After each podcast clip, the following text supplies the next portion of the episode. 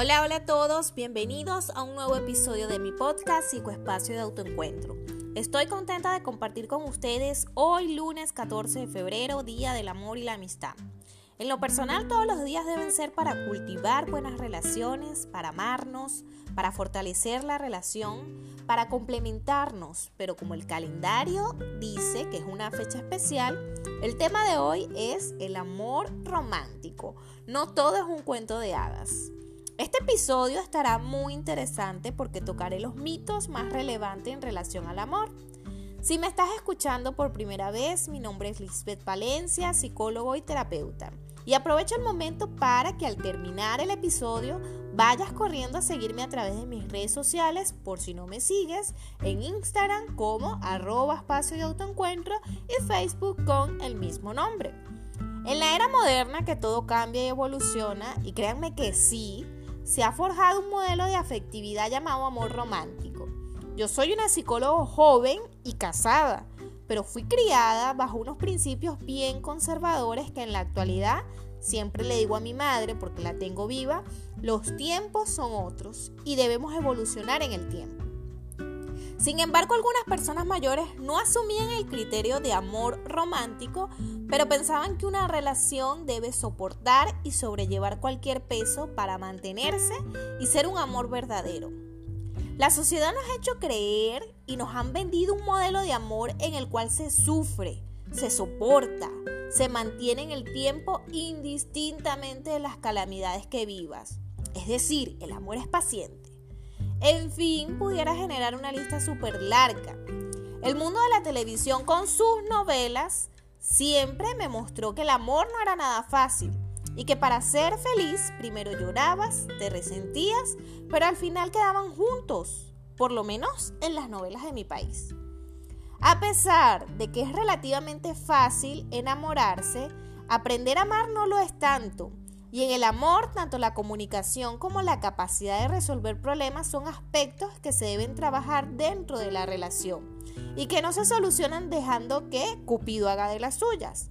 No es el simple flechazo para decir tengo la pareja perfecta y tampoco es la ausencia de problemas en la relación porque somos dos personas distintas que se unen, pero cada quien tiene su manera de sentir, de ver y de expresar las cosas. Para hablar de mitos tenemos que saber qué es un mito. Y el mito es una creencia, un componente más dentro de toda una estructura de credos compartidos por una cultura de la sociedad, la cual los acepta como verdadero. En general los mitos suelen constituir una simplificación sobre algún aspecto de la realidad y tienen la capacidad de influir en mayor o menor grado en nuestro comportamiento.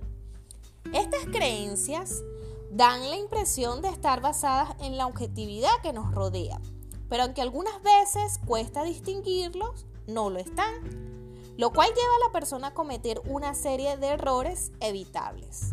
Los mitos, tanto los relacionados con el amor romántico como con cualquier otro ámbito, suelen actuar de forma inconsciente sobre las personas.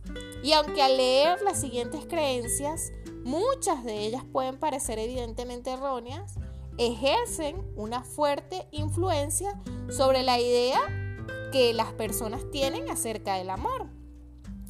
Estas creencias han invadido intensamente el marco mental de la sociedad, introduciendo en él ideas como que el amor verdadero dura para siempre, que solamente existe una persona en el mundo perfecta para nosotros, o que los celos son garantía de amor.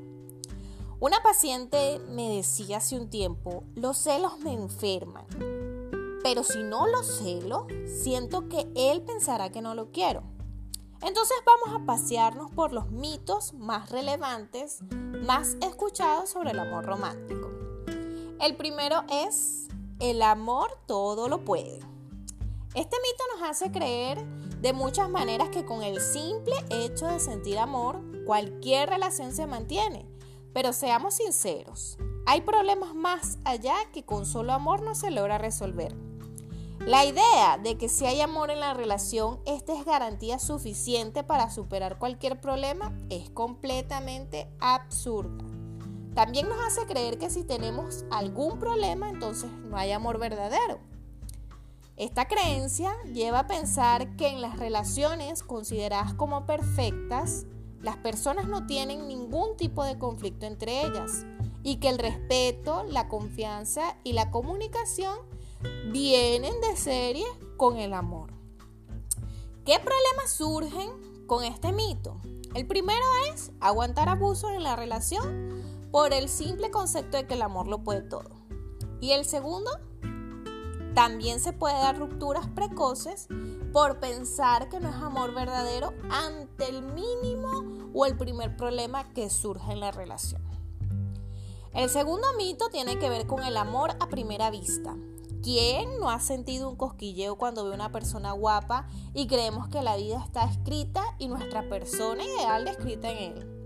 De todas formas, aunque la existencia de una poderosa afinidad o atracción facilite el inicio de cualquier relación, la creencia en esta atracción tan potente lleva a la persona a no poder percibir la realidad claramente o incluso ver aquello que verdaderamente no existe. ¿Qué problemas puede traernos a asumir este mito?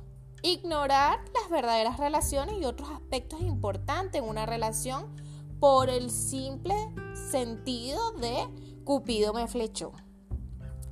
Y la segunda es interpretar la sensualidad, la picardía, la pasión como simple forma de muestra de amor. El tercer mito es creer que somos la media naranja de alguien. Esa creencia de que estamos predestinados a estar con una persona en concreto sin la cual no somos feliz es fatal, muy erróneo.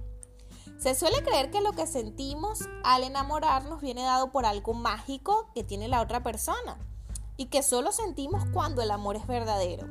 Y que además ese amor verdadero es único. Y todas las veces que nos hemos enamorado anteriormente, pues eso no era cierto. Eso no era amor. Pensar que no existe más nadie ideal que esa persona que amamos, que muchas veces idealizamos, llevando a la persona a aferrarse a un vínculo solamente por pensar que nunca jamás va a encontrar a otro ser tan perfecto para ello o para él, y además a pensar que tras una ruptura se terminaron todas las posibilidades. ¿Qué problemas se presentan con este mito? Sentirnos insuficientes y tener una baja autoestima Pensar que estamos predestinados a alguien y ese alguien no llega nos puede hacer pensar que no somos merecedores de amor. Si, si se tiene en consideración que el concepto de perfección es un ideal puro, es prácticamente imposible que una persona encaje en esos criterios o en ese esquema que la persona imagina. Entonces, ojo con esto. El cuarto mito, la persona correcta llena todos los aspectos de mi vida. En este mito caben frases como debemos compartir todos nuestros gustos y aficiones. Somos los responsables de la felicidad del otro. Somos una sola persona. Sin ti no soy una persona completa. Errores de este mito. Somos de por sí completos cuando nos unimos a otras personas. Aportamos valores, vivencias, experiencias. Pensar que sin la otra persona no lo seremos nos anula como individuo.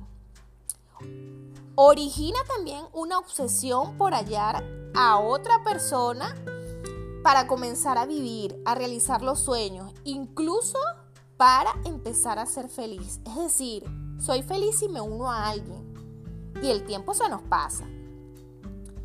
El quinto mito tiene que ver con la plena compenetración sexual.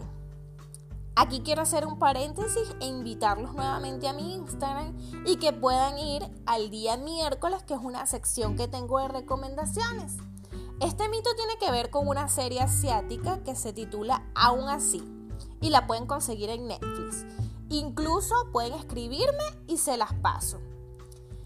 Lo que quiero expresar con esto es que los protagonistas de esa serie llevan una vida sexual buena pero sacando eso, la pareja era un completo desastre, lleno de riesgos, engaños, juegos patológicos, una tormenta de emociones, en fin, lo único bueno era el sexo.